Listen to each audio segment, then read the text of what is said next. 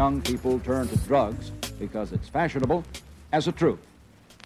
Most of the youngsters in our studio disagree.